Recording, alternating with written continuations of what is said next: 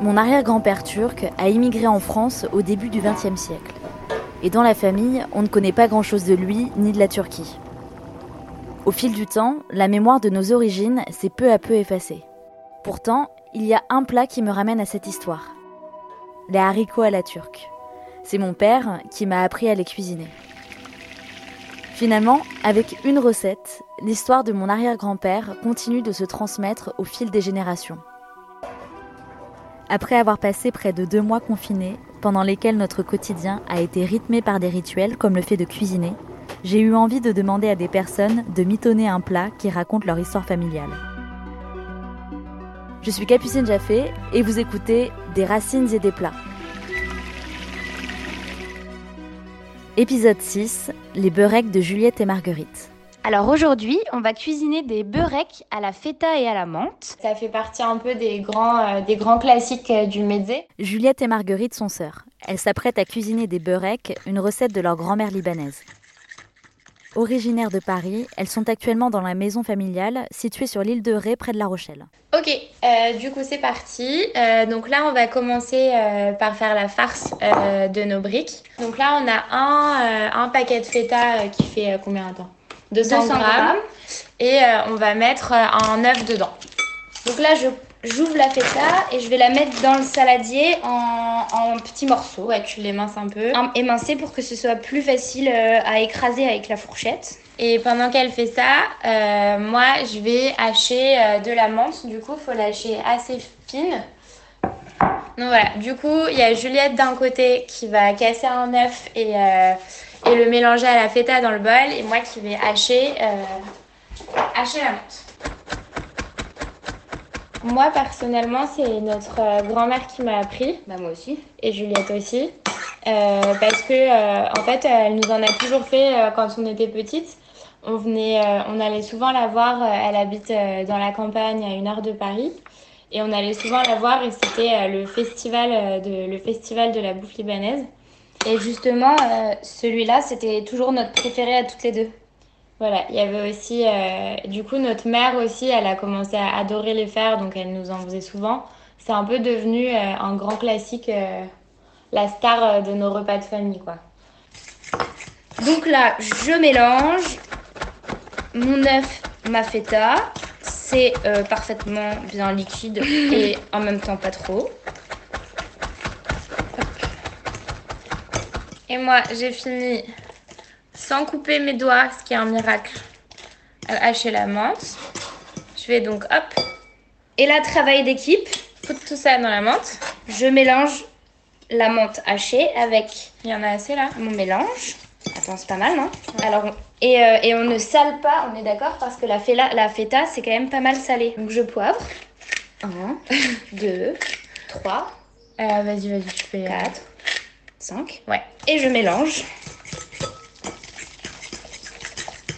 Parfait. Donc c'est bon? Ouais. Du coup là c'est assez facilement fait. Donc on va passer au montage des briques. C'est ça un peu la partie touchy de, de la recette. C'est toute une aventure. Donc les feuilles de briques là qu'on a elles sont rondes. Du coup on les coupe en deux. Donc en fait quand on du coup quand on coupe une feuille de brique ça donne euh, une on a une demi-lune devant nous. Voilà. Et on pose euh, à peu près une cuillère à soupe de pâte sur, un des, sur une des extrémités et on plie euh, de rectangle en rectangle, c'est-à-dire que de triangle. en triangle. C'est-à-dire qu'il y a un, On rabat le côté gauche en triangle, ensuite on rabat le tout en triangle et on fait hop, hop, hop, hop, hop, comme un triangle, triangle, triangle. Comme un triangle. voilà, du coup là on a une première brique qui est faite. Qui est en forme de triangle. Qui est en forme de triangle si vous n'aviez pas compris. Comme ça il y a plein de pattes, enfin ça fait que la farce est entourée de pas mal de briques mais pas non plus trop, donc c'est euh, parfait. On va toutes les monter jusqu'à temps qu'on ait jusqu'à temps qu'on ait fini la farce et c'est pas très grave euh, si le triangle est pas parfait ou qu'il est un peu moche, on s'en fout. Comme là par exemple, je viens de faire une abomination. On dirait on dirait plutôt un rectangle mais, euh, mais maintenant c'est à mon tour. du coup, notre grand-mère, elle, elle a grandi à Beyrouth. Euh, elle était donc euh, d'origine libanaise, mais ses parents euh, travaillaient, enfin son père était ambassadeur de France à Beyrouth. Consul. Consul, pardon. Consul de France à Beyrouth, je me trompe tout le temps. Et du coup, notre grand-mère, elle a grandi, elle elle a grandi bah, dans, au consulat de France à Beyrouth. Et ensuite, je crois, vers ses, je sais pas, peut-être 15 ans, quelque chose comme ça. Ouais. Ils sont partis euh, vivre en Turquie, où elle était, euh, elle m'en parle souvent, à l'école papillon. Je sais pas pourquoi j'ai retenu ça. Et euh, c'est à ce moment-là qu'elle a rencontré notre grand-père, qui lui travaillait, il me semble, pour les chemins de fer. Il était, il faisait un truc de droit, il était genre avocat chez Carlson Wagonlit. Et à l'époque, comme il n'y avait pas beaucoup de, de touristes, c'était assez courant que les, que les personnes en voyage d'affaires soient, euh, soient reçues au consulat. Et euh, donc c'est comme ça qu'ils se sont rencontrés. On saura jamais ce qui relève du mythe familial ou de la Voilà. vérité, mais la légende familiale veut qu'ils aient fait leur voyage de noces sur l'Orient Express et qu'il y ait eu une histoire où euh, mon grand-père était allé acheter euh, des cravates euh, quelque part dans un, dans un village qu'il n'était pas revenu à temps pour choper le train et qu'il avait pris un taxi pour rejoindre ma grand-mère au prochain arrêt de l'Orient Express et euh, que ce serait euh, voilà ça euh, au moment où ils étaient en train de retourner à Paris pour aller vivre à Paris. Après mythe, mythe ou légende ou réalité, je crois qu'on saura jamais vraiment. Mais c'est rigolo. Mais c'est une très bonne histoire. Du coup, là, on va passer à l'étape de préparation. On va sortir une plaque La avec finalisation. la finalisation de nos petites briques. On sort une plaque. celle-là. Ouais, celle-là. On prend une plaque euh, un peu grille euh, du four, on la, on la met devant nous avec du papier cuisson. Et euh, ce qu'on va faire, c'est qu'on va juste casser un œuf, un jaune d'œuf. Enfin, casser un œuf et garder le jaune, quoi. Alors je prends par exemple un bol, Ouais. Et on va juste. Passer du jaune d'œuf dessus. Il y a sûrement un nom, euh, il y a sûrement un nom technique et scientifique, mais euh, Mais en fait c'est meilleur, on peut ne pas le faire sinon, mais c'est meilleur de le faire parce que ça grille beaucoup mieux comme ça. Hop. Et du coup on en a 1, 2, 3, 4, 5, 6, 7, 8, 9, 10, 11, c'est pas possible. Attends. 1, 2, 3, 4, 5, 6, 7, 8, 9, 10, 11, 12. 12. On en a 12. Putain, pas mal. Du coup, euh, avec un four euh, préchauffé à 100, 180, 200 degrés. Ouais peut-être pas si fort hein Bah si, moi je le mets à 180. Ok. Tu mets à moins toi? Ouais mais 160. Bon bah ok, bah 160 Donc ça degrés. dépend de la puissance de votre four. C'est ça, il y a deux écoles. Moi, j'ai- pas obligé de le mettre à fond, mais si on le met à fond, ben on les met moins longtemps en fait, on s'en fiche un peu. Oui, c'est ça. En fait, euh, l'idée c'est juste que ça devienne un peu croustillant et ça reste euh, une petite 10-15 minutes. 15 quoi. minutes ouais. Euh, bah, on n'est pas non plus euh, particulièrement proche de nos origines, euh, de nos origines libanaises culturellement. Bah, déjà parce qu'on n'y est jamais allé malheureusement, mais on, on ira.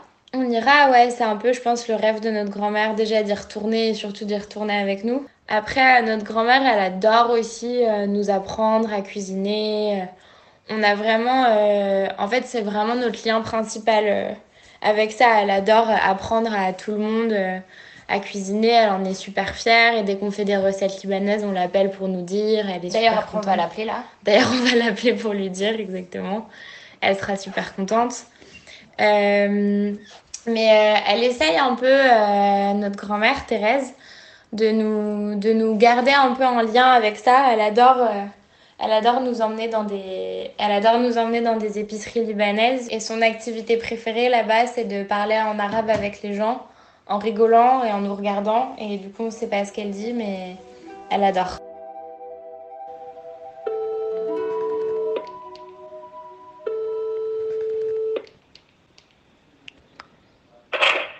Allô? Allô? Oui, Oui, coucou, c'est nous. ça va? Ça va et toi? Ça va pas trop sous la pluie? Bah ça va mieux là. Attends, Ah, on voulait te dire que tu sais, euh, Margot, elle t'avait raconté qu'on allait enregistrer un podcast euh, de Oui. nous en train de faire tes beureks. Alors, On vient de le faire là, du coup, on a fait, euh, on vient de faire euh, 12 beureks et on a raconté euh, toutes les étapes de la recette et tout. et donc là, on est en train d'enregistrer notre appel téléphonique pour que tu puisses passer dans le podcast. tu peux dire. ah, et ça va, et ça passera quand? On te dira. On te dira quand on saura. Ah, c'est gentil, ça, c'est sympa. Bah ouais. Voilà. Ouais. Donc maintenant, ta, ta recette va devenir célèbre. Je te, je, te ra- je te rappelle dans 5 minutes, ok? À tout à l'heure. Il y a vraiment un truc de transmission. On est hyper fiers d'avoir appris des, des recettes de notre grand-mère parce qu'il y a toute une histoire qui va avec, parce qu'elle a adoré nous les apprendre, elle adore encore en manger et tout. Et donc, euh, donc c'est à chaque fois qu'on fait un plat, on est fier de dire que c'est notre grand-mère qui nous a appris, de raconter quand est-ce qu'elle nous a appris. Voilà, et on est encore plus content de pouvoir lui en faire à elle.